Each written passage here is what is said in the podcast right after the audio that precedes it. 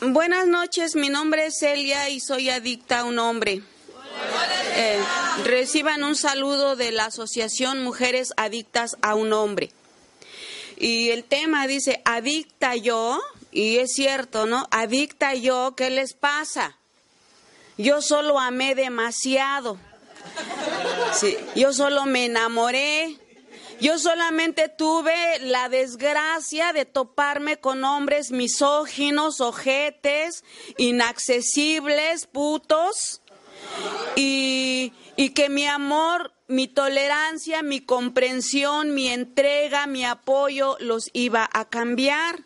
Que me digan adicta es ofensivo, así como a los ojetes que les ofende que les digan alcohólicos, pues también a mí me ofendía que me digan adicta y luego a un hombre. Y luego como hay tanto ignorante, tanto analfabeta que nada más se va a la voz del pueblo y empieza a ponernos nombres como adictas al pito, adictas a la corneta, eh, mujeres pendejas, etcétera. Y, y tienen razón porque el desconocimiento nos hace hablar pendejadas. Al igual que yo al desconocer la adicción al alcohol, pues también puedo ponerles apodos y puedo insultarlos y ofenderlos, como llamarlos pinches borrachos, eh, viciosos, eh, etcétera.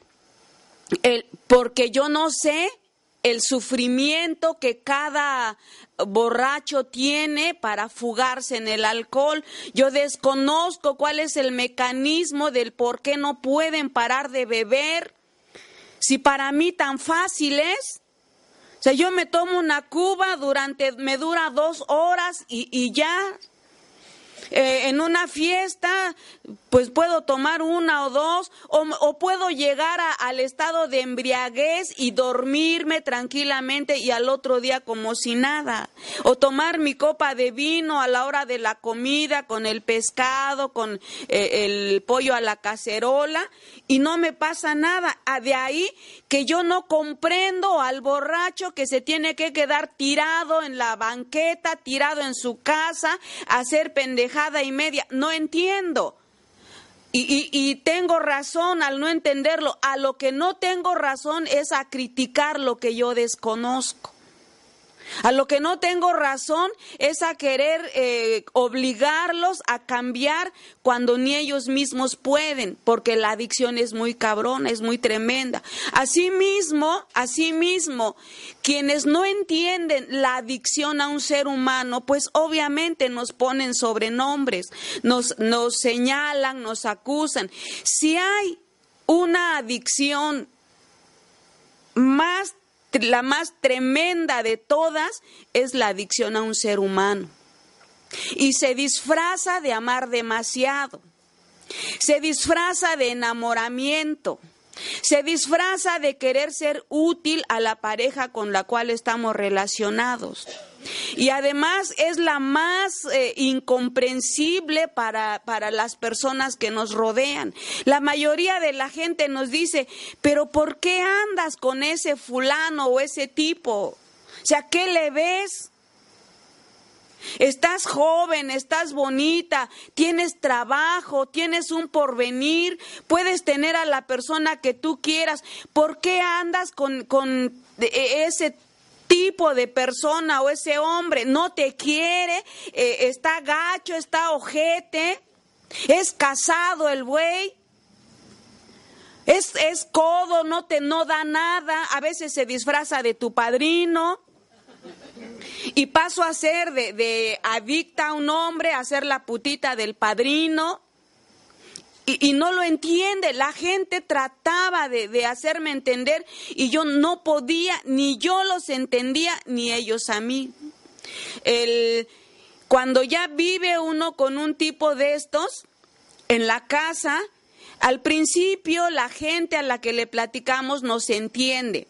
Trata de entendernos, nos apoya, nos aconseja, nos brinda su casa, nos lleva al médico cuando eh, nos golpean, nos prestan dinero cuando el ojete no quiere aportar para el gasto, cuida a nuestros hijos mientras los vamos a buscar, pero claro, decimos que vamos a otro lado y los vamos a buscar.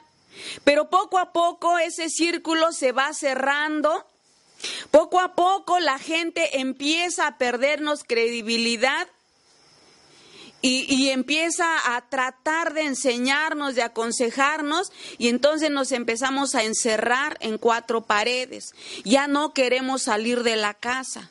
Ya no queremos platicar con nadie porque sabemos lo que nos van a decir, sabemos que nos van a querer hacer que uno termine con esa relación, sabemos que nos van a decir que ese hombre no nos conviene, sabemos que nos van a, mencionar las leyes que actualmente protegen a la mujer, sabemos que nos van a decir de tal terapia, de, tal eh, lugar, eh, tal institución donde te pueden ayudar. Mira, conozco a un psicólogo conozco a un psiquiatra, hay una asociación donde puedes ir y te ayudan, mira, te doy este libro, ya sabemos, pero el que nos den ese consejo es tanto como cuando a un alcohólico le dan un vaso de leche para que se recupere, cuando el cabrón lo que quiere es media, media docena de cervezas, caguamas. Así nosotras. Lo que queremos es que nos den una clave que nos den una técnica, que nos den una esperanza de cómo hacerle para que ese hombre sea totalmente mío para que ese hombre me quiera como yo quiero que me quiera, que me digan cómo hacerle para que ese hombre cambie y no sea eh, que no vivamos lo que estamos viviendo, que me, que me expliquen por qué no me quiere a pesar de que yo me desvivo por él, a pesar de que trato de adivinarle el pensamiento, por qué no me quiere, eso es lo que yo quiero saber para poder aplicar eh, lo que me digan, aplicar los consejos y entonces todo camine a maravillas. No hay entendimiento, es más, para este tipo de adicción, para este tipo de adicción no hay ayuda, no hay grupo, no hay eh, eh, guía y dirección. Aunque más de uno de los grupos que hemos visitado y dice ahí apoyo a relaciones destructivas y de todo, ¿no? Como el arca de Noé. Sin embargo, para mí, para mí no lo hubo. Yo tuve que estar entre mis iguales. Yo tuve que escuchar a otra mujer al igual que yo, otra mujer que me dijera, sé lo que sientes, Celia, sé lo que has vivido, porque yo también me revolqué en mi cama minutos, horas, veía transcurrir la noche, veía transcurrir el día y la calma, la paz, la tranquilidad no llegaba a mi espíritu. Yo sé lo que sientes porque yo también estuve muriendo por esa terrible necesidad de estar con alguien. Y no me importa eh, el estado civil, no me importa el estado económico, no me importa el estado cultural. Lo único que necesito es que ese ser humano esté a mi lado, sentir la paz, la tranquilidad, eh, el que baje esa ansiedad que me provoca el no estar con un varón. Eso es lo único que necesito. No, no hay grupos de autoayuda últimamente están tratando de descubrirlo los doctores, la ciencia, la medicina, están tratando de encontrar una, no una solución, sino una explicación a este extraño fenómeno que nos aqueja a las mujeres que somos adictas como yo. No hay, últimamente están en debate si es adicción o no. Es que dicen, no puede ser adicción algo que es necesario para el ser humano. Las drogas y el alcohol, bueno, pues sí, sí pueden caer en la adicción. Son sustancias que el organismo no las necesita. Pero el decir que es adicción el tener una pareja, que es adicción el desear que tu relación cambie, que tu compañero se vuelva amoroso, comprensivo, responsable, o sea, no puede llamársele adicción. Eh, finalmente, en el último debate dijeron, todo aquello que causa síndrome de abstinencia se puede clasificar como adicción. Y el síndrome de abstinencia, pues ya los que han sido adictos los, lo conocen. En mi caso, ¿cuál fue el síndrome de abstinencia? Taquicardia, ansiedad, sudoración, pensamientos de muerte, llanto fácil, locura, insomnio, deseos de salir corriendo, de encontrar algo que calme la ansiedad que sentía, neurosis, ira, depresión y sobre todo la ansiedad y el temblor que me hacía salir corriendo a la calle a buscar al objeto de mi dependencia, de mi adicción, a buscarlo a donde yo lo encontrara. y más o menos, bueno, es una pequeña semblanza de lo que es ser adicta a un hombre. Pero en mi caso personal quiero comentarles, jamás pensé Jamás pensé que el obsesionarme o desear tener una pareja fuera una adicción. Sin embargo, desde niña, desde niña, mi sueño, mi sueño, mi primer anhelo, mi, primer objetivo, eh, el fin de, de mi vida era encontrar a un hombre que me quisiera que me amara, que me cuidara, con el que yo formaría la familia que no tuve, con el que cuidaría yo a los hijos que yo iba a, procrear en ese matrimonio. Y, todas mis actividades, todo mi, mi, crecimiento, mi estudio, mi trabajo, mi preparación, todo, en primer lugar estaba el anhelo que yo traía aquí en la cabeza. El, sí tenía, sí tenía objetivos. Yo decía, cuando sea grande, yo voy a ser una gran doctora, yo quería ser una doctora psiquiatra. Dicen mis hijos, pues no llegaste a curar locos, pero ahora estás este, e, en un grupo de locos, de locas, bueno, en este caso de locas. La vida de alguna manera me retribuyó mi sueño. El, ese era mi anhelo, ser, llegar a ser una doctora. Decía, voy a crecer y voy a sacar a mi familia de donde está, le voy a dar a mi mamá una casa, le voy a dar a mis hermanos menores eh, ayuda para que terminen de estudiar, voy a, tener, eh, a tener mi casa con un jardín, con un perro, con un gato, un canario ahí en la pared, mis plantas. Voy a tener un carro, me voy a vestir, voy a ir al cine, voy a ir a pasear, voy a ir al mar. Eso, esos eran mis sueños, esos eran mis planes. Sabía que tenía algunas carencias, que no era yo ese tipo de mujer por la que enloquece un varón. Sin embargo, eh, tenía la ferviente esperanza de que yo sí sabía amar, que en mi corazón rebosaba de amor para dárselo a un hombre. Yo sabía que, que aunque la de enfrente era güerita, alta, ojos verdes, sociable, agradable, sabía bailar, pero lo que yo tenía, ella no lo tenía. ¿Y qué es lo que yo tenía? Pues yo era hogareña, sabía cocinar, sabía lavar, sabía ser tolerante, yo nunca le iba a reclamar nada. Y lo único que iba a hacer es esperando en la casa que él llegue con su comida, su, su cama limpia, su ropa lavada, planchada. E, y contra eso, pues la esas otras no iban a poder competir. Además, yo lo iba a amar hasta el delirio, yo lo iba a proteger, yo lo iba a cuidar. Y con ese sueño, pues empecé a crecer.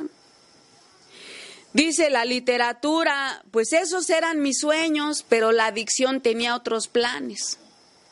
Y cuando encuentro al primer hombre con el que dije, este es el, este es el bueno, porque sí tuve pretendientes, eh, hombres responsables, caballerosos, trabajadores, pero esos no, no es que no me gustaran. Hoy sé que tenía yo miedo de relacionarme con uno de ellos porque no iba yo a estar a su alcance. Y, un miedo así muy por debajo del agua me, me hacía creer, ese a la primera me va a dejar.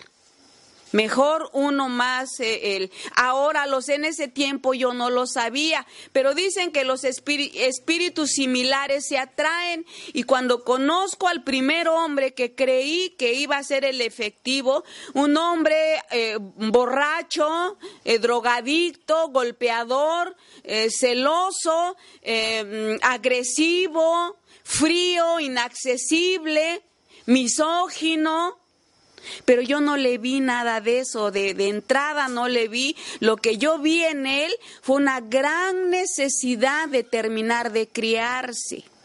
Con unos, unos ojos de huérfano, una mirada triste, una, una, una, mirada que expresaba, si tú me das todo eso que, que me hace falta, si tú me ayudas a superar toda esta amargura que traigo desde pequeño, desde adolescente, nunca te voy a abandonar. Esos fueron nuestros diálogos internos, aunque por encima pues fue otro. Y, y me uno con él y abandono escuela, yo estaba en una, en una preparatoria, iba a iniciar, mi hermana, decían ahorita de un hermano, mi hermana me tenía eh, en una casa de pensión para señoritas, donde yo no hacía nada, mi único trabajo iba a ser estudiar. Tenía mi cama, cuando yo me levantaba para irme a bañar, al regresar mi cama ya estaba tendida, mi desayuno ya estaba en la mesa. Lo único que tenía que hacer era bañarme, arreglarme, agarrar mis libros e irme a la escuela. Y mi hermana me dijo, yo, Celia, terminé una carrera trabajando de sirvienta. Celia, yo terminé mi estudio lavando, eh, lavando trastes en una cocina económica. Pero a ti, Celia, a ti no te va a costar nada de eso, porque para eso me tienes a mí. Para eso eh, eh, yo estoy trabajando y voy a cuidarte para que tú llegues a hacer eso que yo no pude llegar a hacer por la carencia económica. Pero pues enferma, adicta, malagradecida, inconsciente, torcida de mi mente, pues por un lado entró y por otro salió. Y además un ego ya crecido desde mi más tierna infancia, porque es mentira lo que siempre dije, que yo había enfermado por carencias infantiles. No es cierto, en mi caso personal, no es cierto. Que mis papás fueron ojetes conmigo, sí, pero porque yo también había sido ojete desde niña. Mis hermanos, ¿por qué a ellos los querían? ¿Por qué a ellos sí los cuidaban? ¿Por qué ellos no estaban torcidos como yo? Ellos sí eran obedientes, ellos sí estudiaban, ellos sí obedecían. Ellos iban a la escuela, llegaban con su tarea. Y Celia siempre con su pinche cara de pendeja con su cara de mártir, con su cara de virgen dolorosa. Es que nadie me quiere, es que mi mamá consiente más a mi hermano, es que mi mamá consiente más a, mi hermana. A mí no me quiere, seguramente porque como mi papá no quiere niñas, pues por eso mi mamá también me rechazó a mí. Ya en, mi, en mis escrituras me fui dando cuenta, no me quisieron, es cierto, porque desde niña yo fui ojete. ¿Cuánto tiempo me llené mi boca diciendo es que yo provengo de una familia disfuncional? No es cierto, la pinche disfuncional siempre he sido yo. Porque la literatura dice que yo ya nací torcida, yo nací predispuesta. Y si el entorno ayudó a que esa enfermedad se disparara, pues probablemente. Pero aun cuando no hubiera ningún disparador, la enfermedad ahí estaba y un día, tarde o temprano, se iba a presentar. Así que mi hermana me puso en esa casa para señoritas, pero ya a mis 17 años ya estaba en mi mente, es que yo necesito tener una pareja. Yo no puedo eh, dedicarme nada más a trabajar y estudiar. Mi hermana me dijo, Celia, cuando tú termines tu carrera, tú vas a poder hacer lo que quieras, vas a poder encontrar un muchacho, relacionarte con él y, salir adelante, pero primero prepárate. Yo dije, de, aquí a que yo termine de estudiar, no, yo ya voy a estar muy grande, no, yo tengo que empezar desde ahorita. Y sin decirle a mi hermana, aprovechando eh, lo que ella me estaba pagando, me fui a buscar trabajo, encontré trabajo. Eh, mi idea era tener dinero para arreglarme, para cortarme mi cabello, eh, aprender a maquillarme y estar preparada para cuando llegara el hombre con el cual me iba a relacionar y pues el, primer trabajo que encontré fue en el, lugar donde encontré al muchacho con el que me relacioné, ese hombre que les digo. Traicioné la confianza de mi hermana, la acusé con mis papás de que fue ella la que me mandó ahí a ese trabajo que yo tuve que trabajar porque qué iba yo a hacer si yo no tenía para mantenerme. Dejé de estudiar y además después acusé a ese hombre, a ese muchacho, lo acusé que fue él el que me sedujo, él el que me engañó, que no era lo que yo había pensado. Total, que fueron siete años de infierno el que viví al lado de ese, de ese señor. Siete años, siete años donde me tuve que aislar de mi familia porque con, con, mucha razón me dijeron, Celia murió para nosotros. Y nadie la reciba en su casa. Nadie, que si va a tocar a, alguien, por favor díganle que es orden de sus papás que nadie le, le tienda la mano. Y obviamente eso me hizo enojar. Me hizo enojar y mi pensamiento fue, o sea que aparte de que no me quisieron, que no me desearon como hija, que me rechazaron por haber nacido mujer, todavía me rechazan y no quieren ayudarme, pues que chinguen a su madre. No los necesito y yo voy a vivir mi vida y voy a hacer y les voy a demostrar además que voy a hacer con este señor la familia que no tuve y les voy a demostrar que no es cierto todo eso que me dijeron, que yo no necesito tener una carrera ni necesito prepararme ni nada, con solo saber llevar mi matrimonio, con eso es suficiente. Lo que no tomé en cuenta es que el marido que yo tenía era un borracho, golpeador, celoso. fueron batallas campales pero campales así de, de eh, que yo le rompía la cabeza y él me rompía la cabeza a mí, de que nos perseguíamos en la calle, donde yo salía corriendo a medianoche porque él pues al fin hombre pues me ganaba en la fuerza física, donde tuve abortos, donde tuve que quedarme a veces escondida en, el en el quicio de una puerta porque tenía miedo a que me alcanzara, donde tuve que caminar descalza porque de plano dijo, no te voy a dar dinero y hazle como quieras, donde tuve que aprender a aprender lo que nunca había hecho en, mi casa con mis papás mi papá, nosotros, yo nací en el estado de Oaxaca, donde eh, eh, en un pueblo, en una provincia, donde la gente, las mujeres aprenden a, moler el maíz en el metate, aprenden a hacer tortillas, donde aprenden a cocinar en leña, donde aprenden a lavar en el río. Sin embargo, mi papá dijo, yo no quiero eso para mi hija.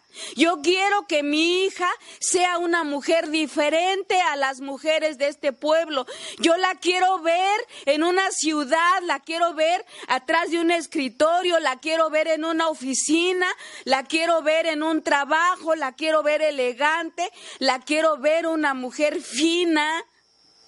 Y yo estaba en un lugar, en un pueblo, en una provincia, en Tehuantepec, descalza, por eh, eh, el pretexto es que hacía calor, con shortcito y blusa sin manga porque no había para ropa más elegante, pero el pretexto es que hacía calor y empecé a hacer lo que mi papá había evitado que yo aprendiera. Aprendí, aprendí a coser este, las tortillas en, en, el, en el comal, aprendí a, a cocinar en la leña, aprendí a, ir al mercado y, comprar el, el, mandado y venir caminando, aprendí a hablar con las señoras y de pronto una terrible frustración me empezó a dominar y decía yo en, eh, algo en mi interior, decía es que esto yo no quiero para mí.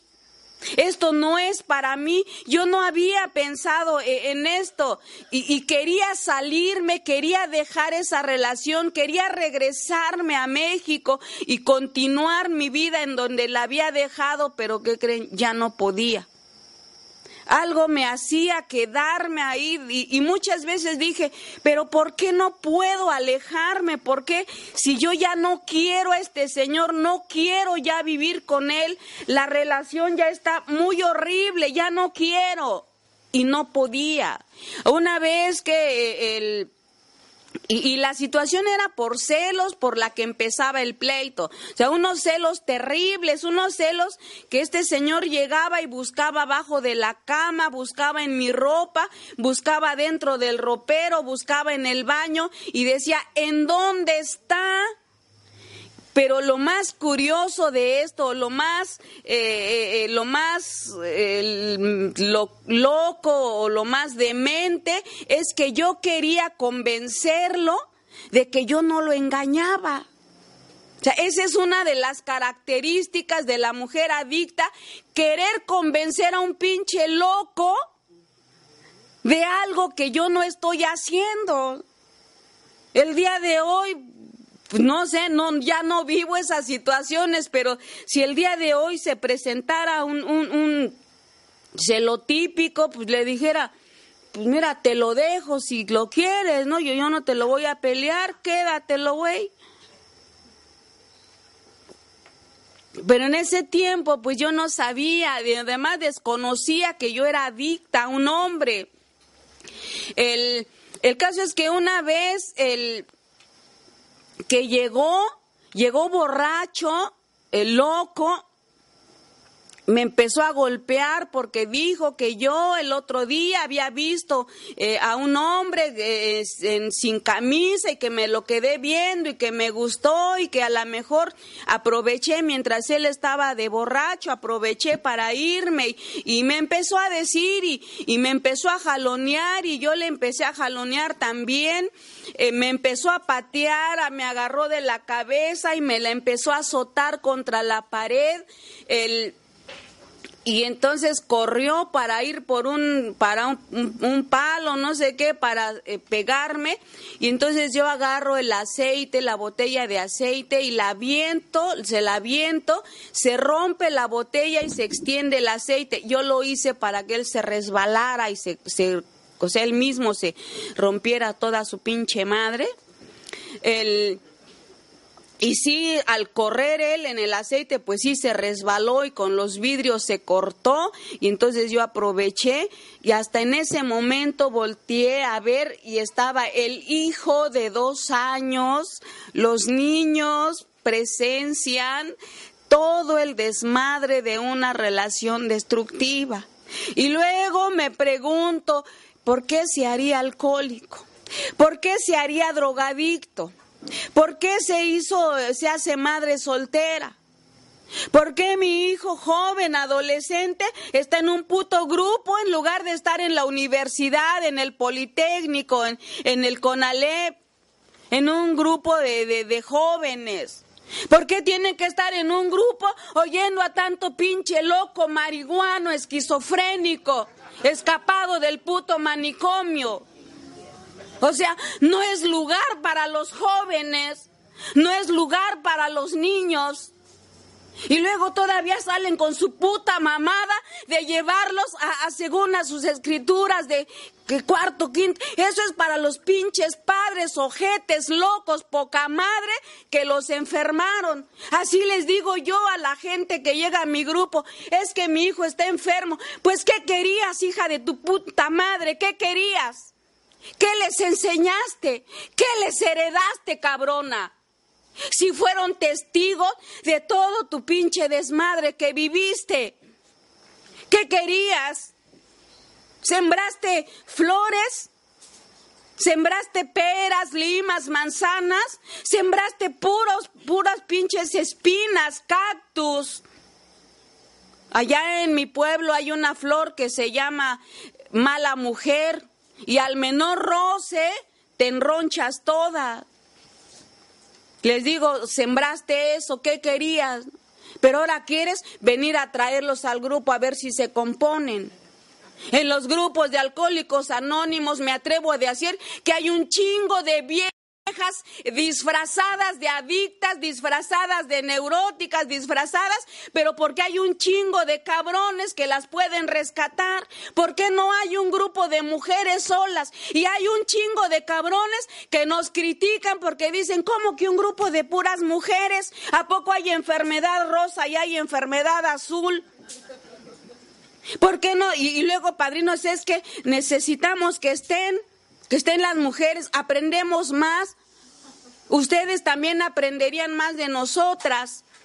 Nosotras, por la adicción que yo tengo, yo necesito estar con puras mujeres. Al día de hoy, pues a mí me vale madre, ¿no? A mí, a mí ya no me molestaría estar en un grupo mixto, por ejemplo. Ya al final de cuentas, los veo como enfermos, al igual que yo, y no habría ese enganche como, como en un principio. Pero yo, el día de hoy yo, pero la nueva que llega, no. La nueva que llega, llega hambrienta, hambrienta de una atención varonil. Llega hambrienta de un consejo varonil. Llega hambrienta de un amor de padre que no tuvo. Llega hambrienta de un abrazo de un hermano que no tuvo. Y llega y a fuerza, a huevo, que se engancha de un ojete torcido que se las dé de padrino, pues sí, pues ya hablará muy bien el güey, pero cómo está en su cabeza. Y lo digo y lo digo y lo afirmo porque he escuchado más de una hija de alcohólico anónimo. He escuchado a más de una vieja de alcohólico anónimo lo ojete que son los cabrones en su casa. Y vienen al grupo a disfrazarse para, para seducir a cuanta pendeja viene a refugiarse a un grupo. Cuando el, mismo, la misma literatura dice, dice en, el libro, en un libro de, que editaron en Estados Unidos, ¿por qué no funcionan los grupos de neuróticos anónimos? Habla exclusivamente de estos grupos. No funciona, ¿por qué? Porque para que una adicción se pueda trabajar, necesita estar entre sus pares, entre sus iguales. ¿Cómo puede haber puente de comprensión? Porque eso es el, eh, lo primordial en un grupo, el puente de comprensión. ¿Cómo puede haber entre un neurótico agresivo y, una, y un reprimido o depresivo? O sea, ¿cómo puede haber eh, ese, ese puente de comprensión? Claro que después, al tiempo, ya se sienten terapeutas ya se sienten psiquiatras, terapeutas sin título. Y se aprende, pues oír a tanto loco sí se aprende. Sí se aprende, pero el, el programa dice, compartimos experiencias.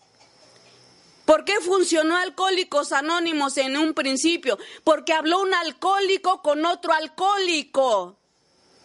Imagínense a Bill W. que hubiera hablado con una neurótica hubiera surgido Alcohólicos Anónimos o que una o que Bill W hubiera hablado con un adicto a una mujer no hubieran nacido alcohólicos anónimos. ¿Por qué puede, por qué dejan de beber? Porque escuchan a otro alcohólico. El, el, de ahí yo necesité estar en un grupo de, de adictas, de mujeres adictas adictas, a un hombre. Y adictas a un hombre no quiere decir que quiera yo tener un chingo, porque pues, ahorita escuchaba, escuchaba de, de lo que compartían y compañeros, compañeras, cuando yo estaba de adicta, cuando estaba en la adicción por mi pareja, por la que yo tenía, y aquí está mi güera, mi amiga, mi hermana de testigo, Hubo un chingo de alcohólicos que me, me hablaban porque yo milité 10 años, milité más bien, eh, fui huésped en Alcohólicos Anónimos y más de uno me decía, me decía, pues vamos a andar, deja ese güey, mira cómo te tiene. Pero pueden haber, puede haber 10, 20 atrás de uno, pero yo al que quería era al que quería. Yo a este quiero y me vale madre si hay otros a mi alrededor, yo quiero a este y por este muero. Por este muero y no me importa. Eh, yo ese rato venía oyendo la, la canción esa de las bodas negras. Y la verdad sí hasta se me, me espeluznó mi, mi, mi, mi, cuerpo, me congelé mi sangre, porque sí es cierto, a ese grado puede llegar una mujer adicta, ¿eh? A ese grado, no importa si estás tirado en la calle, ahogado de borracho, vomitado, yo voy y me acuesto junto de ti para cuidarte. Y si te moriste, soy capaz, como hizo ese el autor de esa canción, de ir y sacarte de la tumba y, celebrar mis bodas con el muerto. Soy hubiera sido capaz, porque de eso y más cosas hice como adicta a un hombre. Y les decía, eh, el, eh, mi hijo de dos años, tres años, David, eh, cuando volteé a verlo, estaba, miraba a su papá y me miraba a mí.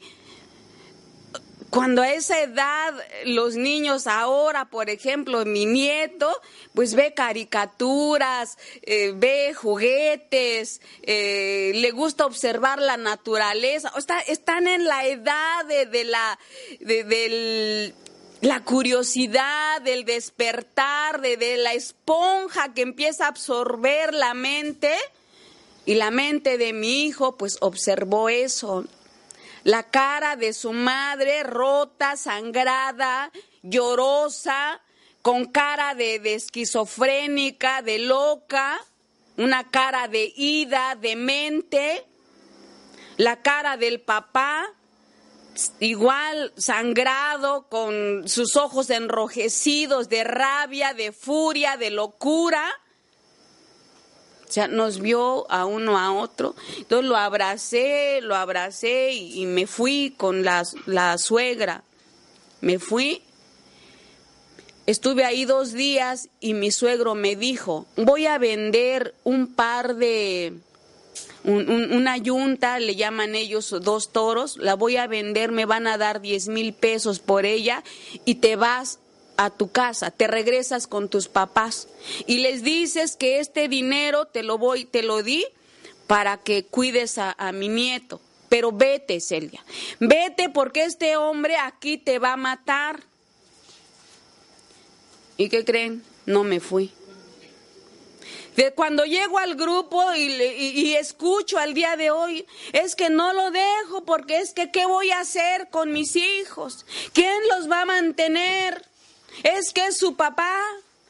Pues es que si le preguntaras a tu hijo, diría, por mí que chinguen a su madre los dos y déjenme en paz. El, y es mentira, mentira que es que no lo dejo. Yo recibí ayuda y no la quise porque ya estaba presentando la adicción a ese tipo de relaciones.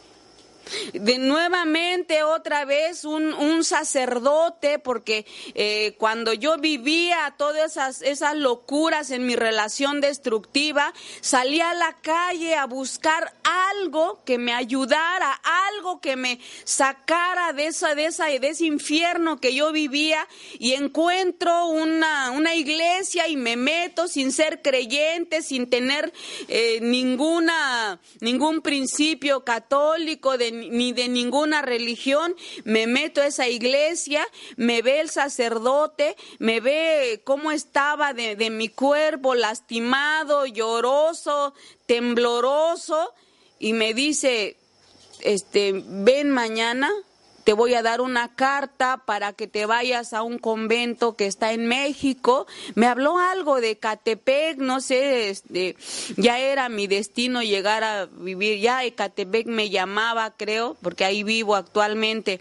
Me dijo, es un convento que está ahí en Ecatepec, el, ahí cuidan a las jóvenes como tú, madres solteras te van a dar un, un, eh, un, oficio, van a cuidar a tus hijos, ahí van a crecer. Cuando tú aprendas tu oficio vas a salir a trabajar, tus niños pueden crecer ahí en el convento, hay una área para cuidar a los niños y, y te voy a dar esa carta y te voy a dar dinero para que te vayas a México. Y me dijo, pero ven mañana porque necesito el sello de no sé qué de su iglesia necesitaba. Y regresé y esa ayuda que este hombre me prestaba lo tomé como bandera para llegar y decirle a ese marido, el, si tú no cambias, más de una persona me está ofreciendo ayuda para irme. Y como me vio así por primera vez un rasgo, un pequeño rasgo de, de ira saludable, eh, me dijo, eh, se puso a llorar como cualquier mariposón, se puso a llorar y perdóname, es que mira, yo te quiero, lo que pasa es que estoy loco, pero mira, voy a, a buscar ayuda, pero no te vayas. Y pues bastó que me dijera eso para volver a quedarme. Eso y muchas ayudas que recibí y no las quise, las tiré por la borda. El, llego a una escuela, después cuando vengo a México, llego a una escuela pensando en que me voy a preparar, voy a estudiar y entonces sí voy a poder dejarlo, voy a poder dejarlo. El, entro a esa escuela, obviamente este marido celoso como era, para él fue, el que yo entrara a esa escuela, para él fue como si de pronto me fui a inscribir a un cabaret, a un burdel, a una casa de citas. Para él fue lo peor por el tipo de carrera que escogí.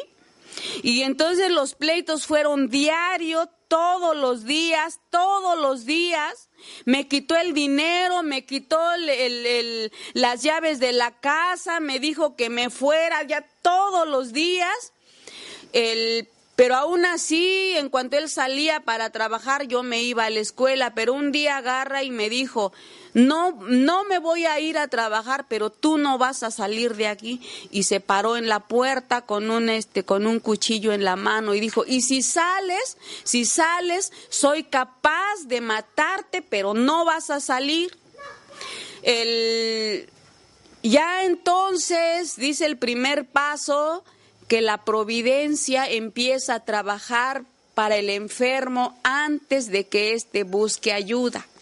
Antes de que éste acepte la ayuda de Dios, Él empieza a trabajar por medio de la providencia. Cuando dice, dice que solamente la providencia lo puede remover.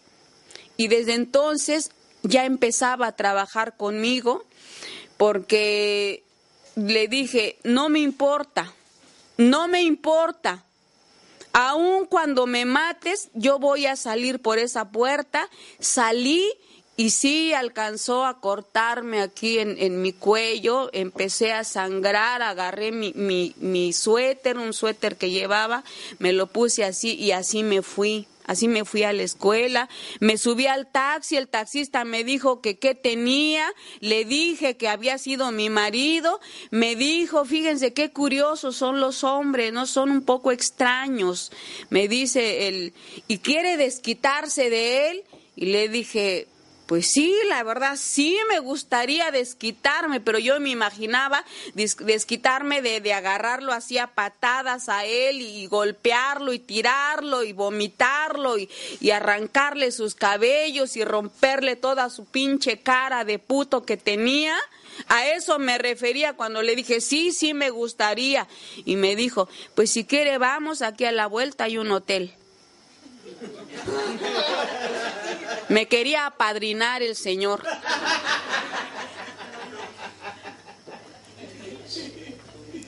Llegué a la escuela y, el, Y bueno, y la necedad que tuve de salir a pesar de que él estaba en la puerta fue porque ese día tenía examen final de un primer semestre que tenía. Por eso fui. El, no sé cómo se enteró la directora del colegio, si el maestro me vio y me dijo vaya a la dirección, no sé, el caso es que terminando mi examen yo me paré frente a la directora y me dijo, me dijo, este, tú vives con un loco, tú vives con un loco, Celia, pero quiero ayudarte. Eh, el hecho que estés en esta escuela estudiando quiere decir que quieres hacer algo por tu vida y por tus hijos. Vente a vivir a mi casa, te ofrezco, te ofrezco a ti y a tus hijos te ofrezco mi casa.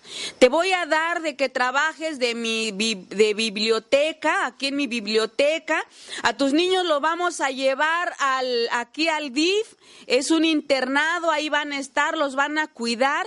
Tú vas a ir en la, en la mañana a la escuela, en la tarde me vas a ayudar a ordenar mis libros, mis papeles. Los fines de semana vamos a ir por tus hijos para que los lleves al parque, al cine. Yo te voy a dar una gratificación para que los lleves y en dos años, cuando tengas más o menos tu diploma de, de pasante de enfermería, yo te acomodo en el hospital Adolfo López Mateos, que está aquí en Toluca, ahí yo estaba, te acomodo y empiezas a trabajar y luego buscas un lugar donde ya llevar a tus hijos y te los llevas. O sea, esa señora era una señora normal.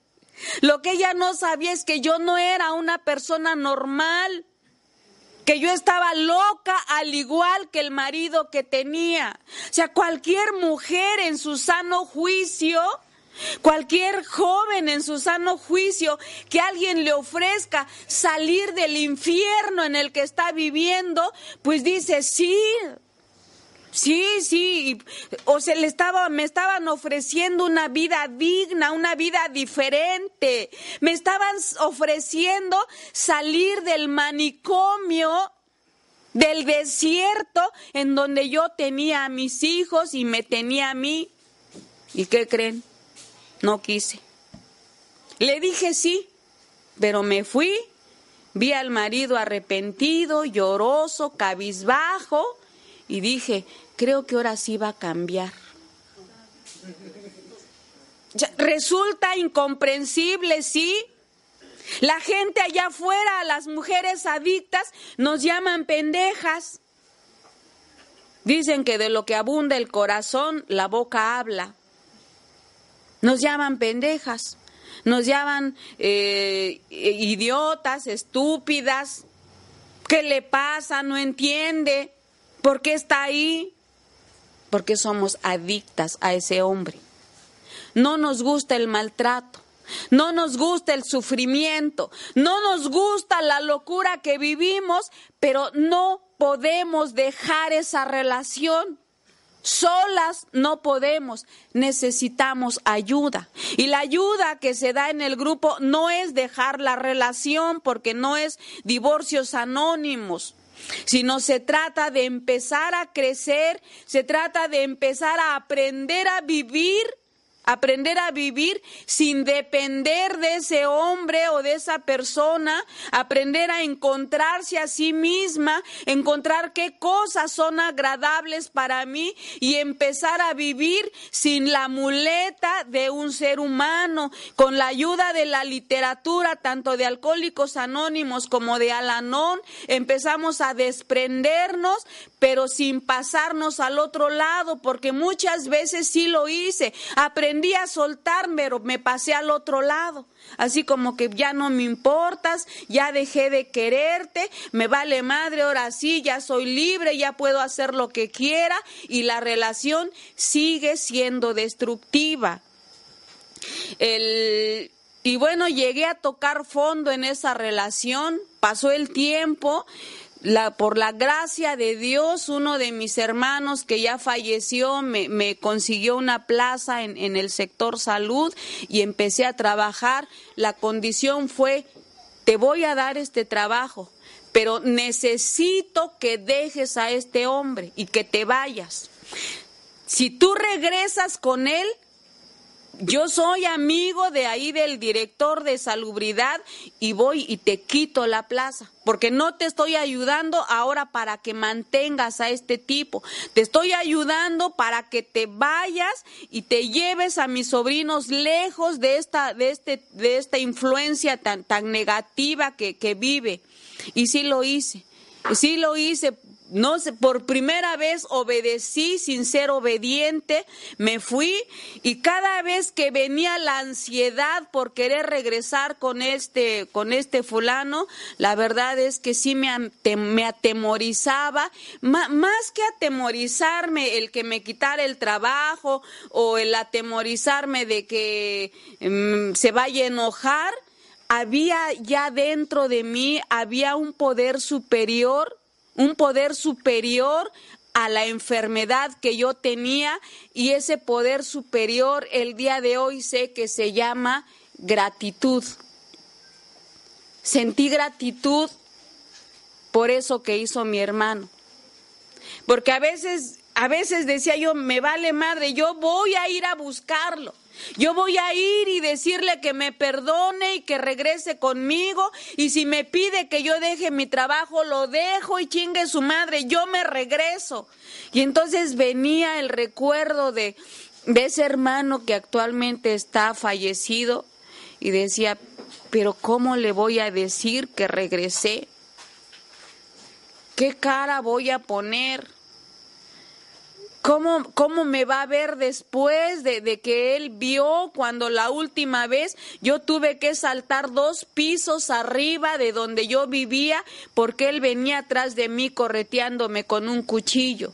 Loco, drogado, alcohólico, venía atrás de mí con un cuchillo, agarré y cerré la puerta, él empezó a patear, a, a, a, a ventarla, eh, empezó con un cuchillo a tratar de botar la, la, cerradura y entonces tuve que saltar por la ventana porque yo sabía que si él abría la puerta, no sabía, no, no sé, no quiero ni imaginar en qué hubiera acabado esa situación.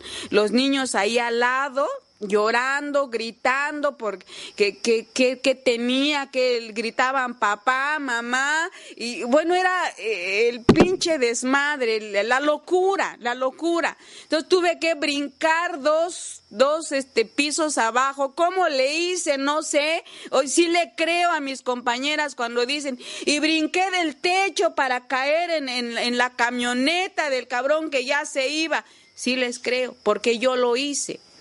Llegué abajo, de abajo y salí corriendo y me fui por todas las calles como loca buscando, buscando ayuda. Y todo eso lo vio mi hermano y decía, ¿cómo voy a, a traicionar su confianza? Ese poder superior, el primero que yo encontré se llamó gratitud y fue ese sentimiento superior a la obsesión que hizo que yo no regresara con él y pasó un año y pasó dos y, y él también me buscaba, me hablaba, Celia, regresa, nos vamos a casar, voy a ir a, a terapia con el neurólogo, ya me inscribí en Alcohólicos Anónimos, por favor regresa, mira, te voy a poner tu casa, voy a cambiar, quiero estar al lado de mis hijos y decía, y si es cierto, y si ya cambió. Y si de veras ya, y si, y si no me está mintiendo, dicen que ahí en Alcohólicos Anónimos, pues la gente sí cambia, los hombres cambian. A lo mejor y él también es uno de esos raros eh, ejemplares que sí cambian. Pero venía el recuerdo de mi hermano y decía yo no, y llegué a resentirme con mi hermano, llegué a decir, bueno, y además a él quién le pidió la ayuda, además chingue su madre, yo ni necesitaba trabajo, además mi esposo ya me va a ayudar, me va a mantener él, ya va a cambiar, y el hermano pues que chingue a su madre, yo no voy a estar eternamente agradecida con él, pero el otro sentimiento era más grande y así entre uno y otro fueron pasando los días, los meses y los años y no regresé con él. Actualmente sé que está en la cárcel acusado de no sé qué, de violación, de no sé, pero actualmente el fulano está en la cárcel.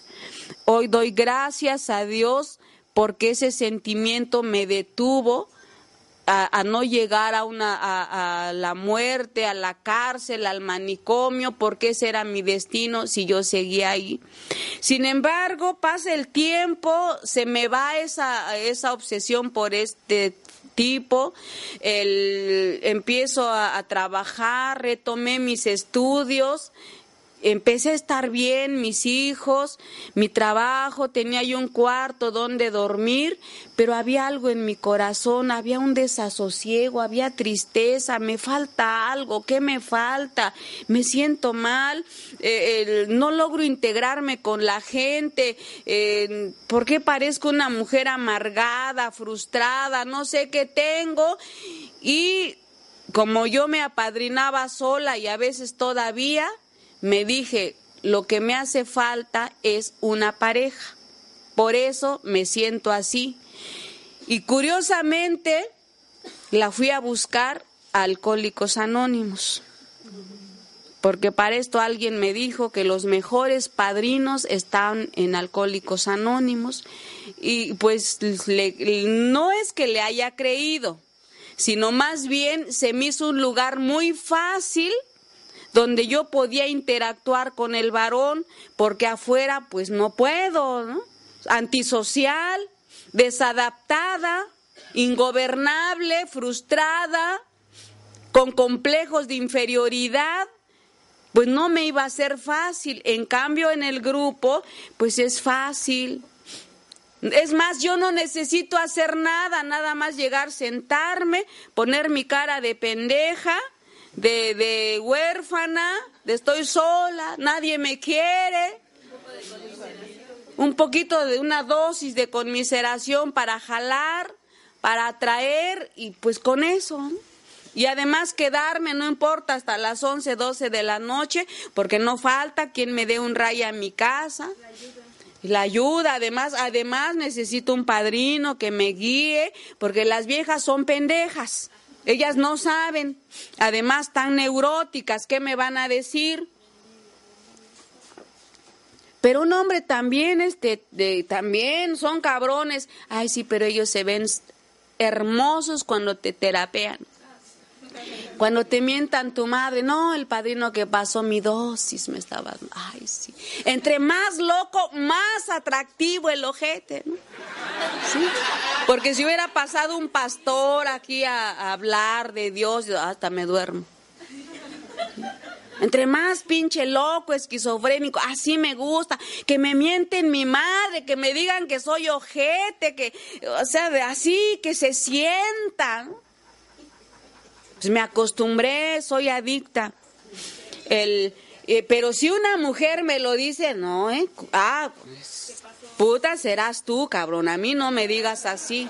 No, que pinches viejas patañadas. Serás tú. Yo nunca bebí en una, en menos en una cantina ni nada.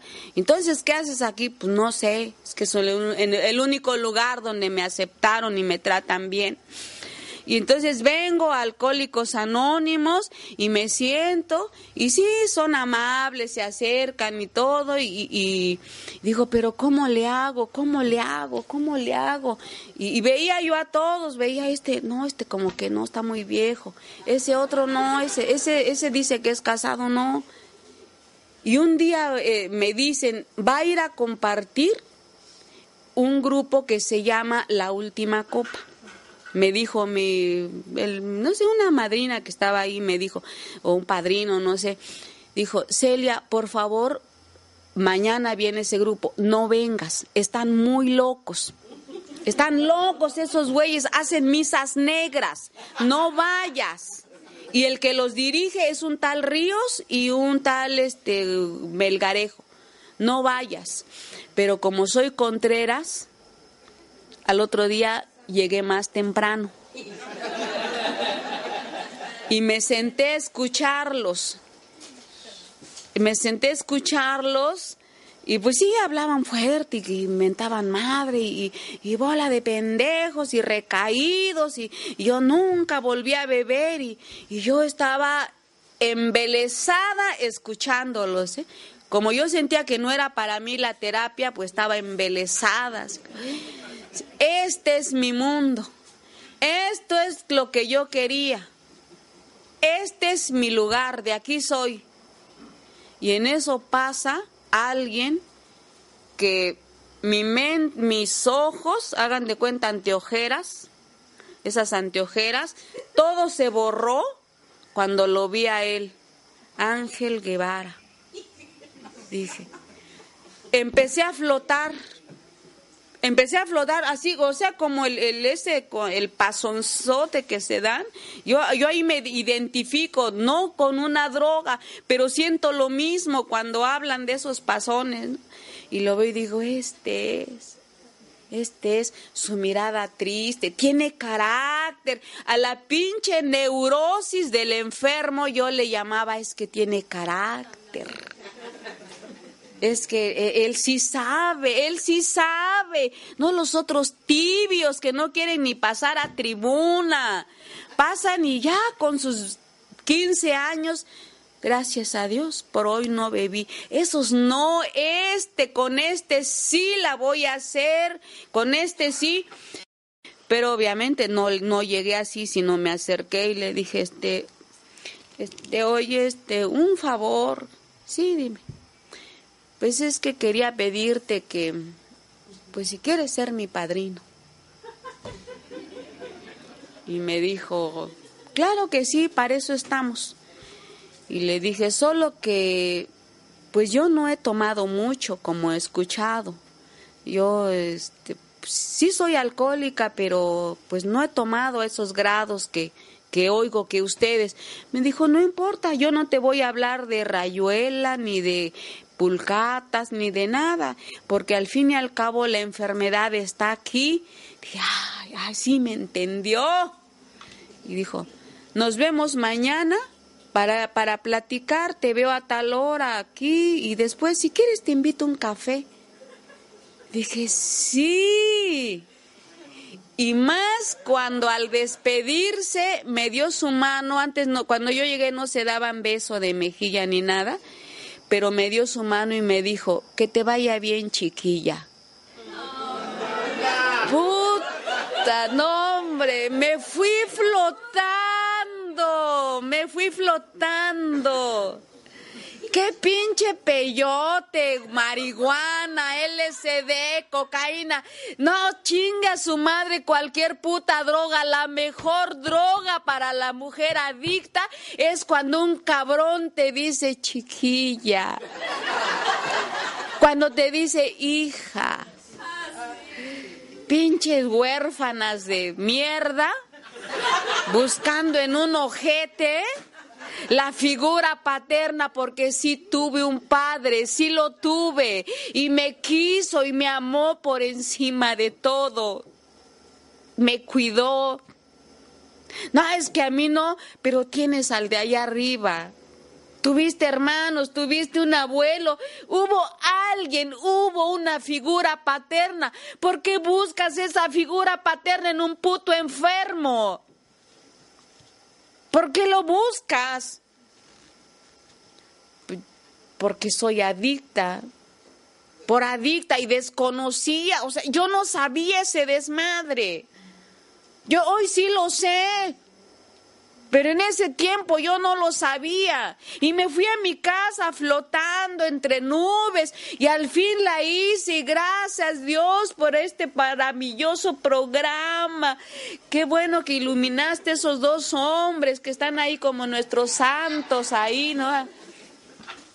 El que nos dirigen, desde ahí nos están viendo a todos. Este, el, y llegué flotando, hasta abracé a mis hijos.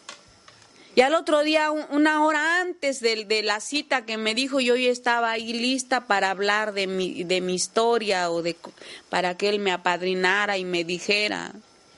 Y mis hijos, quién sabe. Yo recuerdo santo pelo y seña de cómo inicié esa relación, pero no recuerdo en dónde estaban mis hijos. No recuerdo, yo a, veces llegaba a 12, 1, 2 de la mañana y no me acuerdo si les di de cenar antes, si les dejé de cenar. Cuando yo llegaba ellos estaban hechos bolitas ahí en la cama y yo pues recuperándome en una sala de recuperación. O me, me, o me llevaba a mis hijos a oír cuánta pendejada decían aquí. El fundador este de Neuróticos Anónimos, el tal Grover, mandó una carta y que esa carta está en los grupos de, de neuróticos donde dice que se prohíbe la entrada de los niños a un grupo donde tanto pinche loco habla de sus miserias. Porque esos niños dicen que están como esponjitas, están como esponjitas absorbiendo, absorbiendo, absorbiendo. Pero pues yo como estaba enfermita, pues yo me los llevaba. Aunque oían, oían este, pues lo que hablaban y ahí estaban. Y como no me decían nada, pues yo me los llevaba. Y llego al otro día una hora antes y, y empiezo, no, pues fíjate, este padrino, que pues a mí nadie me ha querido. Y le empecé a relatar eh, cómo había sido mi primer matrimonio y cómo me engañó y cómo me golpeó y él me escuchaba. Me escuchó, me escuchó y ya me abrazó y me dijo que no me preocupara, que de hoy en adelante el programa me iba a ser una mujer diferente y me dio palabras de aliento y pues yo más flotaba al fin encontré a alguien que me valoró, al fin alguien entendió, al fin alguien me dijo, pero en ningún momento me dijo que yo era una pinche loca, arrastrada, ofrecida, rogona, que por enferma yo estaba en esa relación, que, o sea, no, me, levantó mi ego, me, me levantó mi autoestima, me, me, las, sus palabras me inyectaron fuerza y de pronto de pronto me sentí como cuando algunas veces yo llegué a beber y a las dos, tres copas, yo me sentía una mujer diferente, me estiraba así como que, ay, ya no me sentía tan fea, podía yo hablar, podía incluso bailar, hablar. Asimismo me empezaba a sentir cuando este padrino me empezaba a levantar mi, mi ánimo, mi ego y sentía que valía la pena estar vivo y sentía que, que, había, había cosas por vivir y llegaba yo a mi casa y tenía ganas de hacer mi quehacer, de cuidar a mis hijos, pero siempre así como flotando, siempre flotando. Y de pronto dije, y si así me siento nada más cuando me escucha, ¿cómo me sentiré si me lo llevo a vivir a mi casa?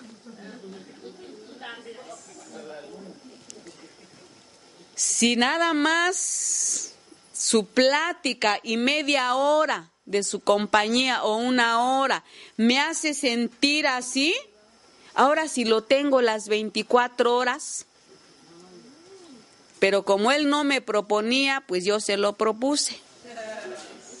Y le dije, ¿no te quieres casar conmigo? Y me dijo, sí, el cabrón dijo que él estaba solo y aunque tenía una vieja por ahí ya embarazada y que la votó y me dijeron, ¿eh? me dijeron, mira Celia, él ha hecho esto y esto y esto y entre más me señalaban sus defectos, más atractivo era para mí. Entre más torcido decían que era, más atractivo era para mí y pues desoyendo los consejos, las sugerencias, los, los, apadrinamientos que algunas compañeras de buena voluntad me daban, me lo llevé a mi casa. Y el primer día, el primer día me dio una madriza que me mandó al suelo y agarró y se fue de la casa. Se fue y me quedé en el suelo, no del dolor del golpe ni el dolor físico, nada, sino me quedé en el suelo en shock porque decía, no puede ser que volví a provocar que él deje de quererme, porque asumí la culpa o sea, no, no había coraje, no había ira, no. Yo asumí la culpa de que él, eh, de que era algo que yo había hecho mal para que él se comportara de esa manera. Así que me dije, tengo que retomar esto y buscarlo y decirle, eh, buscar la manera, esto no va a volver a suceder. Por eso nosotros utilizamos la literatura de alcohólicos anónimos porque nuestra enfermedad es muy similar. Así como el alcohólico dice, esta vez me voy a controlar para que no haya eh, borrachera, no haya cruda, no haya eh, eh, todo lo que sucede. Asimismo, la mujer adicta piensa que cada vez que hay un problema en su relación, siente que ahora sí va a controlar la relación y no va a pasar todo lo que pasa. Y pensando en eso, agarro al, al otro día y lo voy a buscar. Para empezar, lo estuve esperando toda la tarde, toda la noche y como no apareció, lo fui a buscar a la casa de su hermano donde supuse que estaba y le dije, por favor, regrésate a la casa. Me dijo, no, no, es que yo ya, yo no quiero ser golpeador de mujeres, ya recaí, no quiero hacer eso por favor vete, yo ya no quiero regresar. Y entonces me hinqué ahí en su cama y le dije, por favor regrésate. Yo tuve la culpa, yo te hice enojar, por favor permíteme. Permíteme comprobar que yo puedo hacer que un hombre no me golpee. Por favor, regrésate. No, Celia, vete. Por favor, regrésate. Hago lo que tú me pidas, lo que tú quieras, pero regrésate. No, Celia, no te humilles tanto. No, no me estoy humillando, es que te amo. Te amo, te quiero, sin ti ya no voy a poder vivir. Contigo volví a nacer, tú me ayudaste a entenderme como mujer, tú me ayudaste a recuperar mi autoestima, tú me ayudaste a ver las cosas diferente. Contigo empecé a soñar en una familia, contigo empecé a ilusionarme, por favor regresa. De hoy en, mira, yo voy a hacer todo lo que esté de mi parte. Nunca te voy a reclamar, nunca te voy a pelear nada. Pero por favor, regresa. No, Celia. Es que si no regresas me voy a morir, te juro que me voy a morir, por favor regresa. Dijo, está bien, vete a la casa y en la tarde regreso. Pero si vas a regresar, Júrame que vas a regresar, por favor, júramelo. Otra relación que tuve igual con un hombre casado. No me importa que tengas a tu mujer, mira, yo nunca la voy a molestar, pero por favor no me termines. El tiempo que te quede libre, por favor, dedícalo a mí.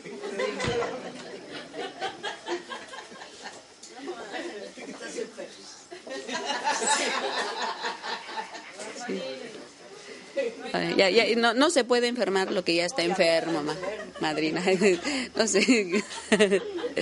El, no, no, no, e, es, horrible, es, es, horrible. De veras, yo cuando lo recuerdo, eh, sí me hace llorar, pero no, no, no del dolor de, de que, ay, ¿por qué hice eso? No, sino de gratitud porque salí de ese infierno porque no cualquiera sale. De verdad que las mujeres actualmente, y sabemos por estadísticas, las mujeres están muriendo. Se están aventando del metro, se están ahorcando. Eh, los jóvenes, jovencitas, jóvenes, varones, se están aventando de, de, de un puente, se están aventando al tráiler se avientan en su carro. Esta, esta adicción sí lleva a la muerte, sí lleva a la cárcel, sí nos lleva al manicomio. En esta relación de la cual les estoy platicando, el día que la tuve que terminar porque se me cerró totalmente todo, todas las puertas y tuve que terminarlo, cada día me decía, en, ese tiempo me decía el padrino Gilberto, me decía, Celia, conforme pasen los días te vas a ir sintiendo mejor, aguántate, espérate. Pero cada día yo sentía que mi sufrimiento aumentaba, cada día sentía que yo me iba a morir, es que me, yo me voy a morir si él no regresa, si no regreso con él, la vida ya no tiene sentido para mí, ya no quiero vivir. Ya no quiero vivir si Él no regresa. Y ahí acostada en mi cama y mis tres hijos caminando a mi alrededor. David el mayor, Julio el mediano y Ángel el pequeño. Y diciéndome, mamá, este, ¿quieres comer? Me llevaban un vaso de leche, una fruta Y entonces esa depresión, esa tristeza, eso que sentía, cuando los veía acercarse a, llevarme eh, el vaso de leche o el pan, yo lo veía y me enojaba y decía, ¿quién te dijo que yo tengo hambre? Trágatelo tú o dáselo a tu hermano. Porque yo les que yo, yo quería decirles, déjenme morir en paz. No quiero vivir. Me visitaban mis familiares, me visitaban uno que otro amigo que me quedó dentro de doble A.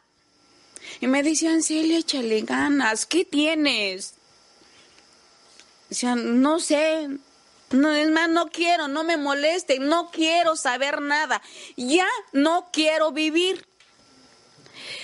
Algo, yo bien podía ir a buscar a este tipo, sí podía ir, pero no sé, algo hizo que yo ya no lo buscara. Pero mi ser entero, mi ser entero quería buscarlo. Mi, todo, todo, o sea, dicen, mis instintos naturales se revelaban y querían ir a buscarlo, pero algo me detenía y me quedé ahí. Y pasó un día y pasó dos días. Al mes, compañeras, al mes, el, el desasosiego, el dolor, la ansiedad, era, eran horribles, ¿eh? eran horribles. Parecía yo un pinche fantasma desnutrida, eh, flaca, eh, arrugada, mi pelo se encaneció, parecía hay una sombra. No perdí mi trabajo porque mis compañeras de trabajo me ayudaban a sacar las actividades que a mí me tocaban. Yo llegaba porque tenía que checar una tarjeta. Y, me, y ellas me decían, no te preocupes, a nosotros te ayudamos. No sea, el enfermo siempre tiene gente que lo quiere. Siempre hay gente que lo rescata. Pero pinche enfermo malagradecido, pinches enfermas torcidas como yo, no creen que eso sea cierto. Y creen es que nadie me quiere, nadie me ayuda, no sé cómo salir de esta situación cuando hay miles de manos extendiéndose para sacarnos del infierno y uno no quiere salir. Y ahí estaba y, pasó el mes y la sensación era tan horrible, tan horrible, que yo quería pararme y, irme a la calle y aventarme al tráiler, al aventarme del, del puente y veía yo a mis hijos y entonces renegaba y le decía yo a Dios, ¿por qué me hiciste tener hijos? ¿Por qué me diste hijos cuando yo no sé cuidarlos? Yo no puedo cuidarlos. Por su culpa, por ellos, porque nacieron, yo no puedo ahorita ir y largarme y matarme y aventarme del puente. Por culpa de esto no puedo agarrar una pistola y darme un balazo porque digo, ¿qué van a hacer ellos? Y entonces pasó por mi cabeza, ¿y si los mato? Y si los mato primero y me aseguro que ya estén muertos y luego me mato yo. Y, empezó a gestarse esa idea en mi, en mi cabeza y dije, y así ya chingar a su madre todo, así ya, ya se acaba todo, ya no hay sufrimiento. Y entonces llega un padrino de la última copa, por eso los queremos invitar como amigos de H ahora el, el 14 de diciembre. Llega este amigo, no me acuerdo su nombre, le decían el Chorejas, no me acuerdo su nombre, y me, y me invitó a una escritura de cuarto paso. Me dijo, vamos, Elia, acaban de, me, me hablaron de ti, te vengo a invitar. Y le dije, un cuarto paso ese yo ya lo hice no, mira, este es diferente, aquí estudiamos la literatura, eh, nos preparamos, vamos a un lugar y le dije, no, padre, no, no, no, gracias, no, no quiero, no me interesa, ya no quiero nada. Pero si él es que mira cómo estás, ayúdate, vamos a hacer algo. No, Ya estuve 10 años en doble A y lo único que logré fue, fue esta locura que yo tengo. El, es más, yo ya tengo mis trámites para irme al psiquiátrico de Tlatelolco de parte del ISTE, ya lo había tramitado. Ya tengo mi pase, no quiero ir a ningún grupo, no quiero ya saber. Me dijo, ¿vas a ir al psiquiátrico? Dije, sí, sí voy a ir al psiquiátrico. Pero ahí te van a volver loca, Celia, no importa, así ya dejo de sufrir.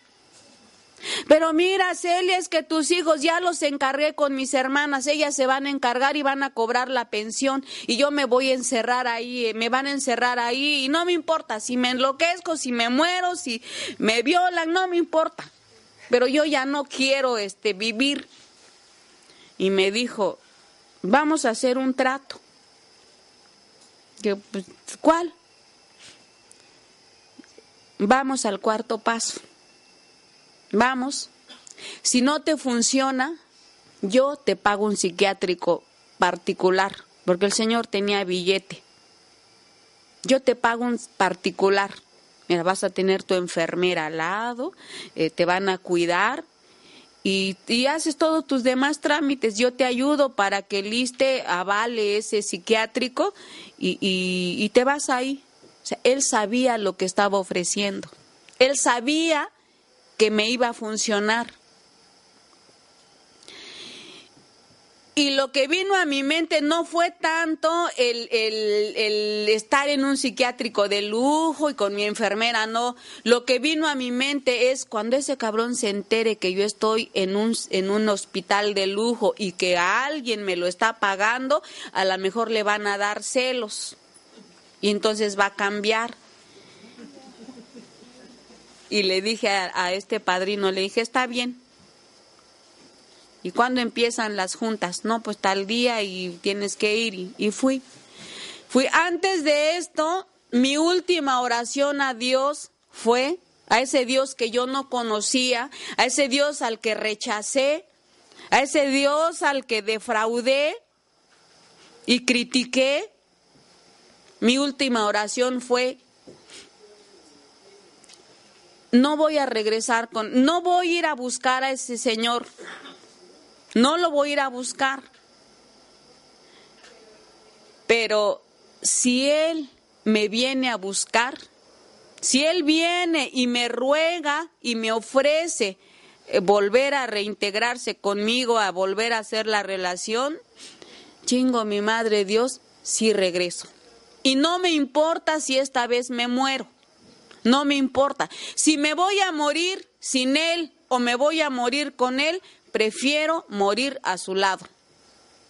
Si Él regresa, yo te ofrezco no ir a buscarlo, te ofrezco no ir a rogarle, te ofrezco no hablarle por teléfono, te ofrezco no mandarle mensajes, pero si Él me busca, no voy a tener la fuerza para rechazarlo, porque con todo lo que he vivido, con toda la locura que hemos vivido, con todos los daños que hemos causado, con todo el infierno por el que hemos atravesado, sí regreso con él y me vale madre lo que sea golpeador, este celoso, misógino, me vale madre, no me importa, porque sin él yo no puedo vivir. Esa fue mi última oración antes de ir a ese cuarto paso. Y fuimos al estudio, fui. Fui y empecé a entender con ese padrino Antonio Colín, empecé a entender que yo tenía una enfermedad, que no sabía en ese momento cuál era mi enfermedad, pero de acuerdo a cómo él desglosaba la literatura, dije, entonces yo estoy enferma. Entonces, no es que ame demasiado. E, e, entonces no es que haya tenido mala suerte o que ese hombre todo, soy una enferma y lo primero que vino a mi mente fue, ¿y cómo he guiado a mis hijos si estoy enferma? O sea, ¿cómo he podido guiarlos? Y, pasó en un momento, pasó así como en una película, pasó toda mi vida desde que eh, tengo uso de razón y empecé a ver todo el desmadre que yo había hecho. Y, y continué yendo el día que nos fuimos a, la escritura, el, iba yo y sí tenía temor, sentía así como, ¿a qué voy a escribir? ¿Qué voy a hacer?